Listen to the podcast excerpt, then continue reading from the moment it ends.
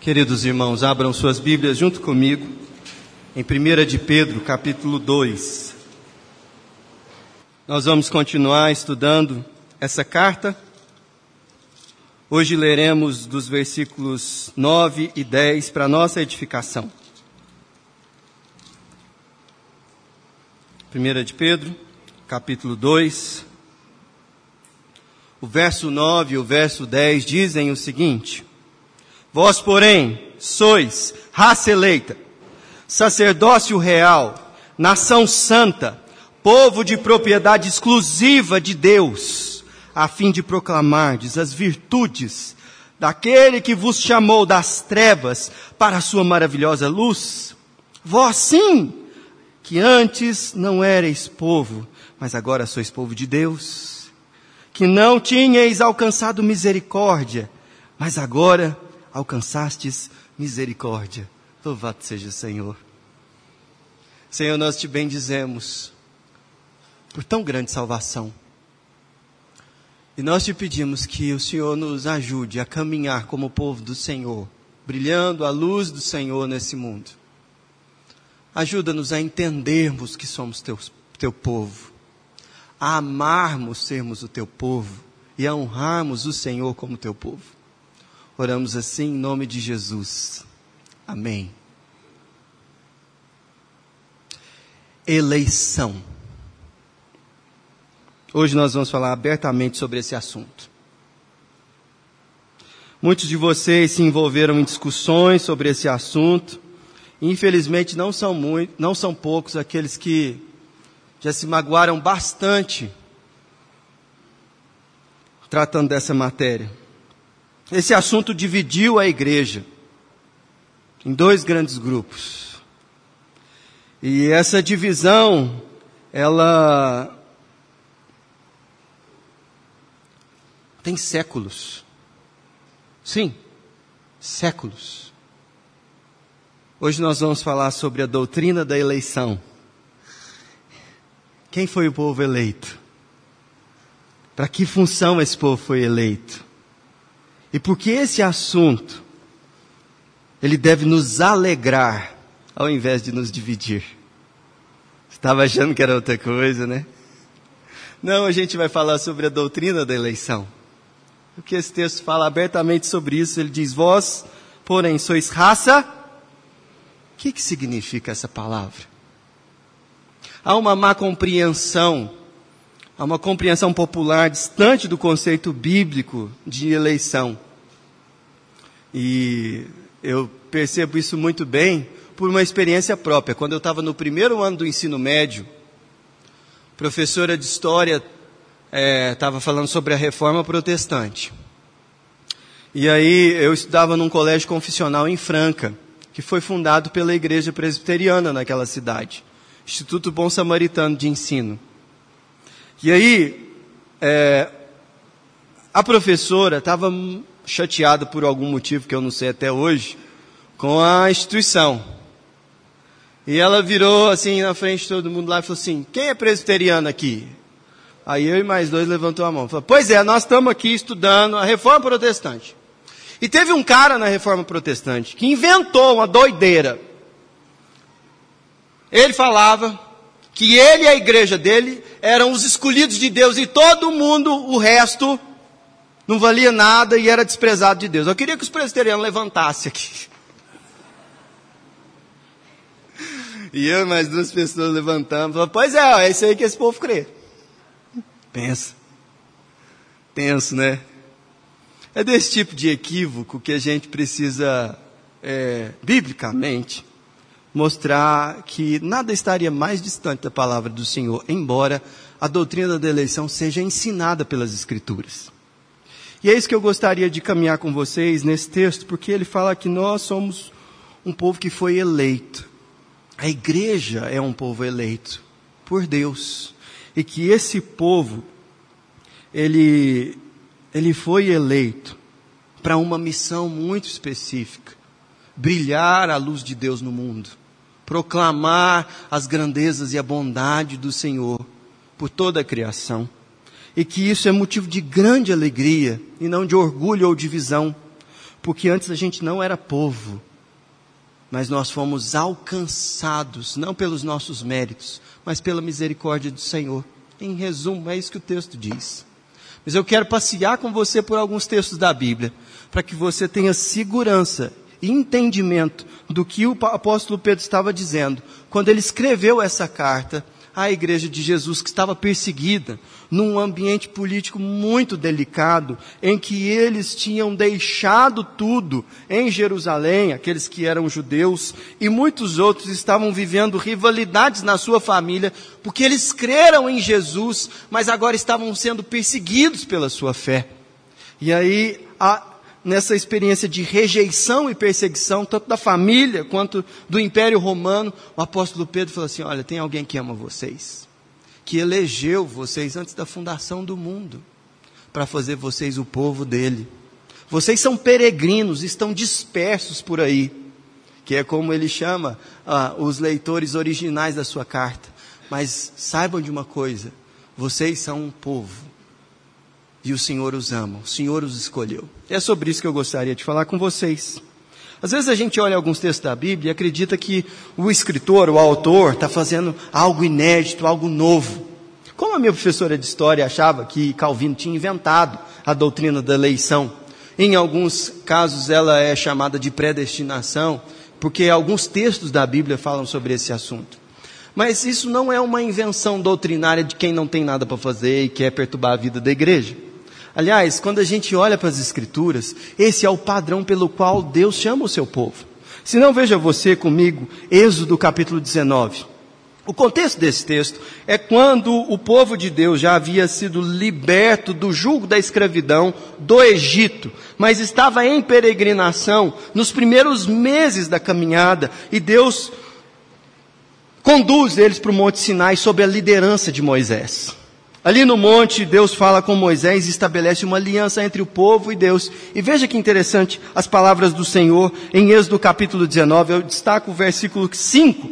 Agora, pois, se diligentemente ouvirdes a minha voz e guardardes a minha aliança, então sereis a minha propriedade peculiar dentre todos os povos, porque toda a terra é minha. Vós me sereis reino de sacerdotes e nação santa. São estas as palavras que falarás aos filhos de Israel. Veja que interessante. Os termos que o apóstolo Pedro usou lá na sua carta, eles são encontrados aqui em Êxodo, no início da história da revelação, quando Deus estava chamando a nação de Israel para ser uma nação peculiar dentre as outras nações, para que Deus revelasse a sua lei, o seu ungido e manifestar-se a sua vontade, o caminho da redenção para todos os povos. Perceba que Deus não tinha na eleição de Israel um fim em si mesmo, mas ele elegeu Israel com uma missão. Quando falou com o seu patriarca Abraão, em ti serão benditas todas as famílias da terra que, em um certo sentido, anuncia desde o nascedouro desse povo que, de alguma maneira, Deus ia alcançar todas as nações da terra através do ministério pelo qual ele chamou Israel. Israel, ele, ao longo da história, como nação, é apresentado no Antigo Testamento como uma nação rebelde, que não entende a sua vocação e o seu chamado, e que tantas e tantas vezes deixa de servir ao Senhor para se entregar a falsos deuses. E essa quebra da aliança não anula a promessa de Deus, porque Deus continua insistindo de que de Israel viria um Messias, aquele que esmagaria a cabeça da serpente e anularia as obras do diabo e a sua maldição que começou lá no Éden.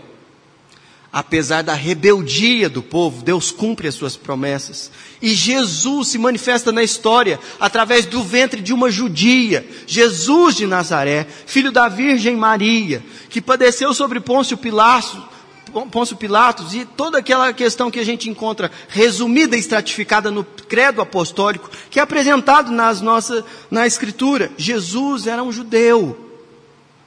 E ele, como judeu, cumpriu a palavra do Senhor de que de Judá sairia o Messias e o Rei que reinaria eternamente. O povo judeu como nação e o, a, a religião judaica como instituição rejeitou no sinédrio a messianidade de Jesus. Isso não foi surpresa, porque o próprio apóstolo João, se referindo à profecia do Antigo Testamento, diz: Veio para que eram aqueles que eram seus, mas os seus não os receberam. Mas todos quantos o receberam, deu-lhes o poder de serem feitos filhos de Deus.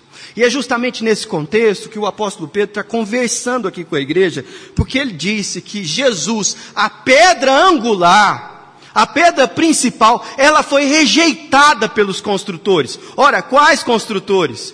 Aquela nação que Deus estava elegendo para não somente trazer a história ao Messias, mas para ser luz dentre as nações, para anunciar ao Senhor e a sua obra. E aí, diante disso, até o apóstolo Paulo falou assim: será que o plano do Senhor falhou? De jeito nenhum. Na verdade, o que está acontecendo aqui é que a partir dessa rejeição de Israel com Jesus, ficou mais claro o propósito do Senhor de remir para si um povo de toda tribo, língua e nação. E aí Deus faz com que nós, que antes não éramos povo, fôssemos alcançados por tamanha salvação. É nesse contexto que a, que a, a mensagem da revelação está sendo apresentada. E alguém pode olhar para esse assunto e falar assim: não, pastor, tá bom, eu entendo que de maneira assim, geral, quando a gente está falando do coletivo, é assim mesmo, a igreja é o povo eleito do Senhor. Mas quando a gente pensa no indivíduo, não, eu escolhi servir a Jesus. É, é, é, é a minha fé é fruto da minha adesão à mensagem do Evangelho, isso é fruto da minha consciência, da minha vontade, daquilo que eu fiz e você está certo, em parte. Porque aquilo que aconteceu entre você e Jesus só aconteceu porque antes que você amasse Ele, Ele te amou primeiro. E é isso que a gente aprende nas Escrituras: que a Trindade, Pai, Filho e Espírito Santo, se envolveram pessoalmente para nos salvar pessoalmente da nossa, do nosso pecado. E alguns textos do próprio Jesus, não que ele escreveu, mas que são registrados da sua fala, deixam isso muito claro. Se não, abra você no Evangelho de João, capítulo 6. O verso 44 diz o seguinte: Ninguém pode vir a mim se o Pai que me enviou não o trouxer, e eu o ressuscitarei no último dia. Percebe que Jesus aqui, ele começa a questionar essa pretensa capacidade nossa de acessarmos por nós mesmos a mensagem do Evangelho e a Jesus. Ele falou, ninguém pode vir a mim se o Pai não o trouxer. Você veio, veio com as suas pernas, creu com o seu coração, isso é seu. Mas antes disso tudo acontecer, o Pai já estava trazendo você. E você falou, não, isso é uma questão assim, é, que Jesus deixou escapar ali uma vez ou outra. Não. Ele estava questionando a incredulidade dos fariseus, depois de fazer vários milagres, multiplicou pão, e você pode ver aí no contexto do capítulo 6. E mesmo assim, diante de tamanho testemunho de poder, aquelas pessoas não creram. E os discípulos foram questionando, por que, que eles não estão crendo? Dá uma olhada no versículo 65 do capítulo 6. E Jesus diz, prosseguiu, por causa disso é que vos tenho dito, ninguém poderá vir a mim, se pelo Pai não lhe for concedido. Não é interessante que ele fala isso? O próprio Jesus, lendo e explicando a incredulidade daquelas pessoas que foram testemunhas oculares do ministério dele, da sua palavra e da sua pregação. Não há em nós capacidade de crer no Evangelho, a menos que essa graça seja derramada sobre nós. É por isso que a salvação é pela graça, mediante a fé, mas mesmo assim, isso não vem de nós. A fé é dom de Deus. Não de boas obras para que a gente se orgulhe delas, de ser melhor do que os incrédulos. Não, mas Deus de antemão preparou essas boas obras para que a gente andasse nelas. É assim que os apóstolos mostram para nós o que aconteceu com a gente, como povo de Deus. Mas não somente o pai traz o povo ao filho, o seu povo escolhido ao filho. Mas veja, por exemplo, em João capítulo 15, um pouquinho mais adiante, o verso 16, Jesus está lá com seus discípulos, e ele está preparando a eles para aquele momento extremo da sua morte. A última ceia já aconteceu, ele já lavou os pés, ele está conversando com os discípulos, e ele diz: Eu sou a videira verdadeira, e vocês são os ramos.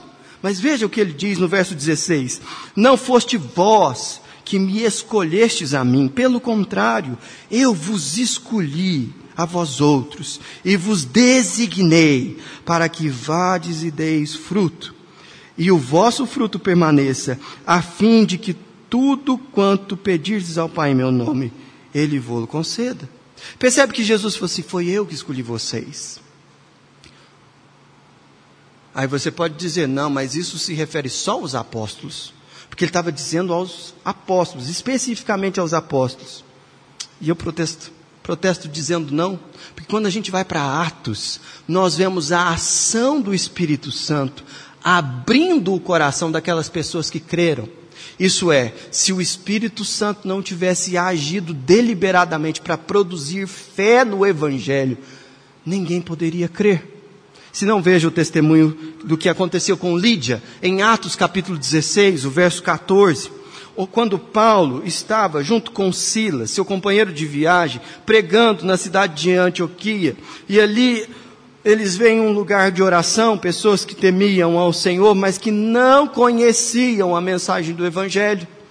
E no versículo 14 diz: certa mulher chamada Lídia, da cidade de Tiatira, vendedora de púrpura, temente a Deus, nos escutava.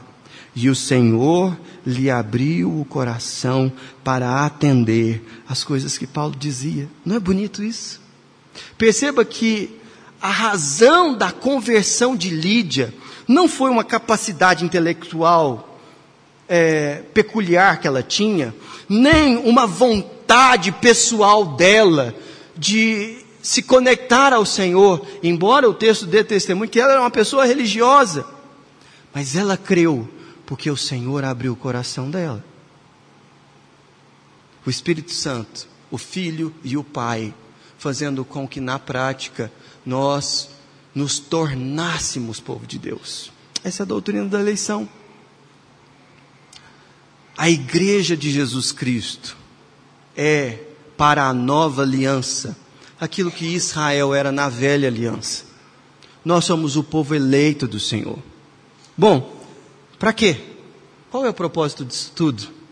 O versículo de número 9 continua a nos ensinar dizendo o seguinte: a segunda parte do versículo 9: há um propósito para o povo de Deus, a fim de proclamardes as virtudes daquele que vos chamou das trevas para a sua maravilhosa luz. Perceba que a, a, o conteúdo da mensagem da igreja não é virar para o mundo e falar assim: veja o padrão moral que nós adotamos por seguir nas Escrituras, nós temos uma moralidade melhor. Ou então, veja a excelência da disciplina religiosa que fazemos aqui, porque é isso que redime o ser humano. Não. O conteúdo da mensagem da igreja é o fato de, apesar de nós estarmos nas trevas no passado, Deus nos chamou para a sua maravilhosa luz. Eu gosto muito do comentário do Sproul quando ele vai falar sobre esse texto, porque ele diz o seguinte: às vezes dá a impressão de que a gente estava numa caverna, do tipo daquela conversa de Platão, no escuro, e aí a luz estava lá fora, e alguém de fora da caverna falou assim: sai daí, tira das suas amarras e venha para o mundo da luz. E a gente, pela nossa capacidade, se desvencilhou, porque a gente ouviu aquele chamado e tateando, saiu pelo nosso conhecimento, apalpando as paredes da caverna, e de repente nos deparamos com algo que não tínhamos visto, e saímos da caverna. E quando a gente saiu da caverna, luz. Nada poderia estar mais distante do Evangelho do que isso. O que o apóstolo Pedro está dizendo aqui é que algo muito parecido com Gênesis capítulo 1 aconteceu no coração de quem pertence ao povo de Deus. Nós estávamos nas trevas e de repente Deus falou assim: haja luz. E bum! Tudo mudou. Haja luz. Sem o poder de Deus, sem a palavra de Deus, nós não seríamos capazes, por nós mesmos, de sair da escuridão. Mas Ele nos chamou pela Sua palavra. Mas sabe o que a palavra dele disse? Haja luz. E as coisas começaram a acontecer. Deus disse isso a seu respeito. E é por isso que você crê. Louvado seja o nome do Senhor. Porque Deus é o, é o Deus que diz a Sua palavra ao nosso respeito. E Ele nos chamou, nós que éramos não instruídos, nem doutos, nem poderosos, que é aquela lista que o apóstolo Paulo fala no capítulo 1, descrevendo as pessoas que compunham a igreja de Corinto, para que, pela loucura da pregação do Evangelho, a sabedoria dos homens fosse humilhada, e aquilo que era dito como a loucura de Deus fosse exaltado. Nós não cremos porque somos melhores do que os incrédulos. Entenda isso. Nós cremos porque Ele nos amou primeiro, porque o Seu Espírito soprou sobre nós. Isso é profundamente libertador de vaidade, de orgulho, de presunção religiosa. Com um fim muito claro, para que nós proclamemos a Sua maravilhosa luz. Isso parece estar no coração do apóstolo Pedro, quando ele, no capítulo 2, veja o contexto, no versículo 12, ele diz o seguinte: mantendo exemplar o vosso procedimento no meio dos gentios, isso é, no meio daqueles que não creem, para que naquilo que falam contra vós outros, como de malfeitores, observando-vos em vossas boas obras, glorifiquem a Deus no dia da visitação. Ele está dizendo, vai ter gente que não vai crer. E vocês podem ser até perseguidos por isso. Mas uma coisa vai acontecer, até quem não crê vai olhar para a conduta de vocês e vai falar assim, é, de alguma maneira, esse povo vive aquilo que o Deus deles ensina. E quando Jesus ele está conversando com os discípulos no Sermão da Montanha, veja que essa relação de povo de Deus e luz ela é muito explorada pelo Senhor, porque no capítulo 5 do Sermão da Montanha, em Mateus, a partir do verso 14, ele está dizendo qual é a natureza da igreja, qual é a natureza do povo de Deus no meio do mundo. E ele diz o seguinte: Vós sois a luz do mundo. Mas não que nós tenhamos luz em nós mesmos, porque a compreensão adequada desse texto é que nós refletimos a luz de Deus no mundo. Nós não temos essa luz em nós, mas nós refletimos ela no mundo com um propósito muito simples. Não se pode esconder a cidade edificada sobre o monte, nem se acende uma candeia para colocá-la debaixo daquele do alqueire, mas no velador, e alumia a todos os que se encontram na casa. Luz no mundo. E ele diz: Assim brilhe também a vossa luz diante dos homens, para que as pessoas reconheçam que a igreja. Não, não, não, não, não, não, não. O que, que o texto diz? Para que vejam as vossas boas obras e glorifiquem a Deus. Esse é o propósito da eleição. A glória de Deus. Para que fique provado de que não é por causa de nós, mas é por causa do Senhor que tem um povo que brilha. Que a luz não é nossa, mas ela é apenas refletida. Ela foi derramada sobre nós. Mas não somente isso. A igreja é o povo eleito. Nós fomos eleitos com o propósito de dar glória a Deus. E esse assunto não deve nos dividir nem causar cismas na igreja, porque Deus não estava salvando indivíduos para o seu reino. Veja o que o texto bíblico diz, 1 de Pedro, capítulo 8, versículo 10. Vós sim que antes não erais povo, mas agora sois povo de Deus. Nós somos muito individualistas, egoístas, queremos sempre ter razão em tudo. E Deus falou assim: ó, oh, o que eu estou fazendo no meio de vocês, vai fazer de vocês um povo. Um povo. Vocês não eram povo. Vocês não são da mesma família. Vocês não têm um ancestral em comum.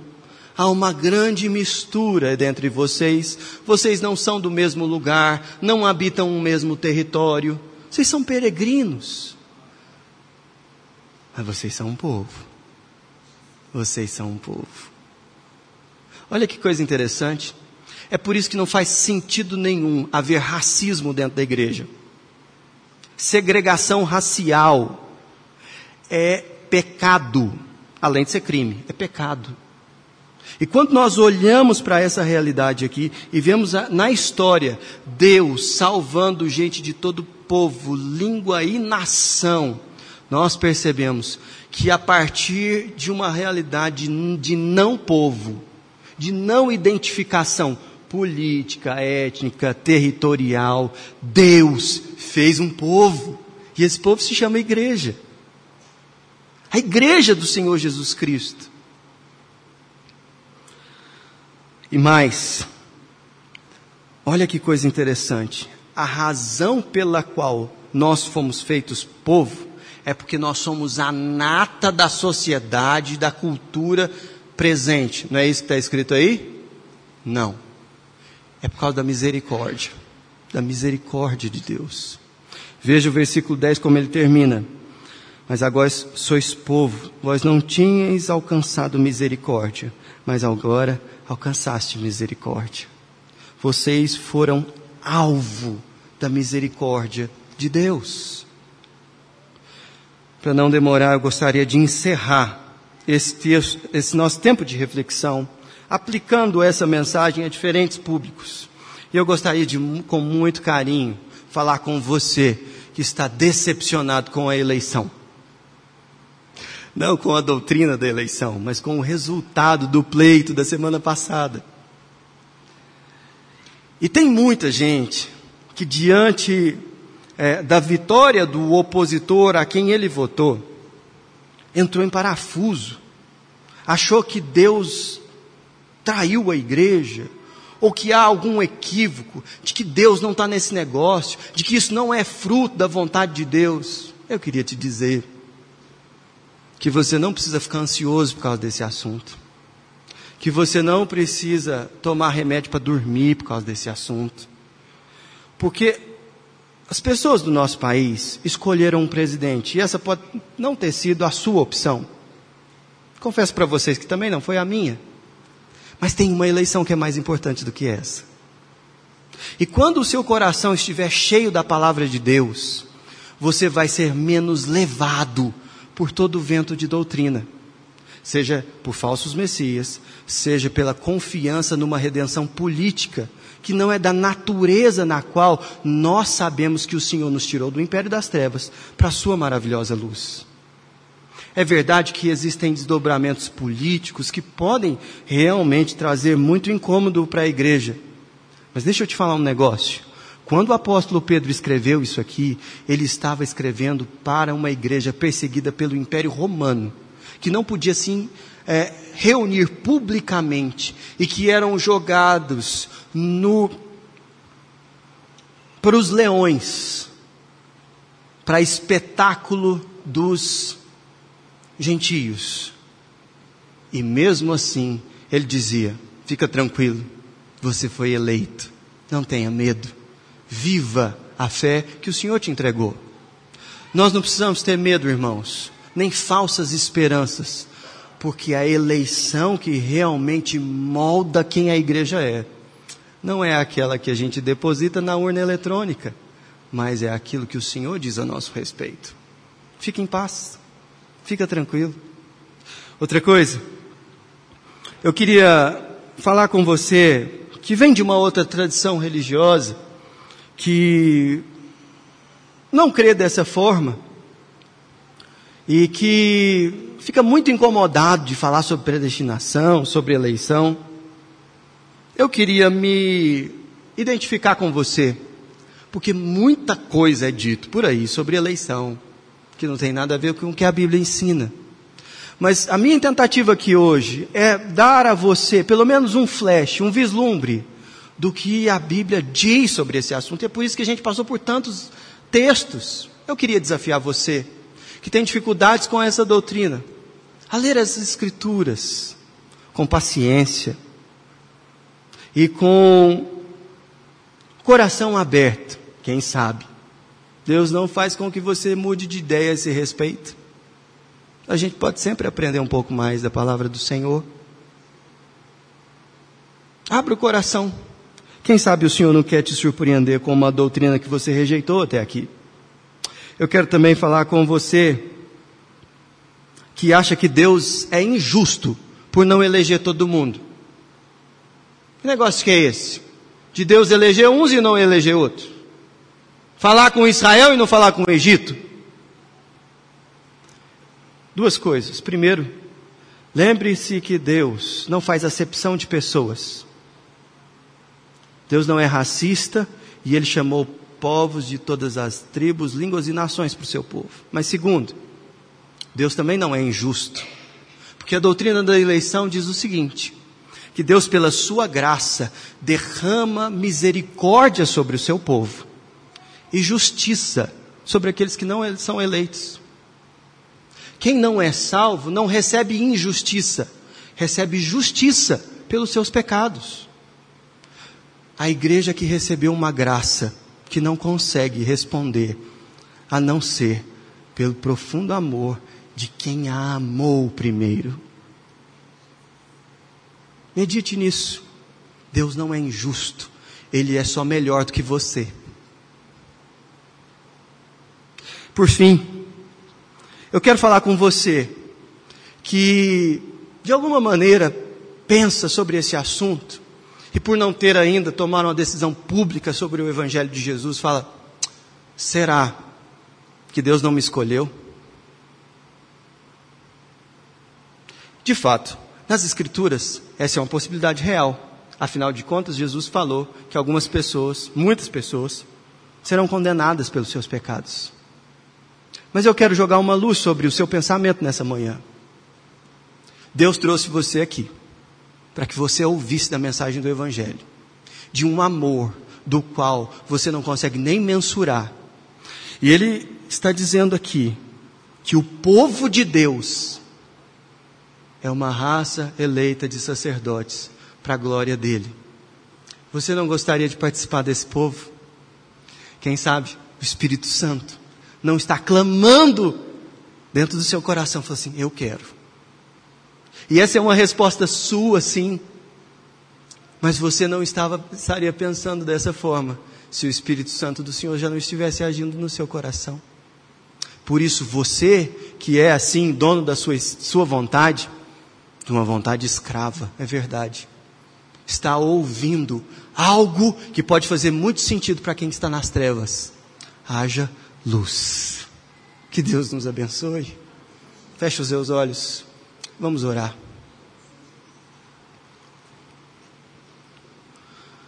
Senhor, bendito seja o teu santo nome. Nós fomos alvos do teu amor. O Senhor nos amou primeiro. Nos escolheu desde antes da fundação do mundo. E nós te pedimos perdão por tanta presunção diante dos incrédulos. Te pedimos que o Senhor, ó Deus, nos ajude a entender aquilo que o Senhor ensina na tua palavra. E nós clamamos, ó Deus, para que o Senhor avive a obra do Senhor na cidade de Anápolis. Para que assim como aconteceu, ó Deus, na pregação do apóstolo Paulo, em que o Senhor Jesus abriu o coração de Lídia para crer, passa com o teu espírito, ó Deus, sobre esse lugar e abre o nosso coração. Deus aviva a obra do Senhor na nossa cidade e faz com que o povo do Senhor reconheça a tua voz e siga ao Senhor. Obrigado, Senhor, por tão grande salvação. Por tão grande salvação. Em nome de Jesus. Amém.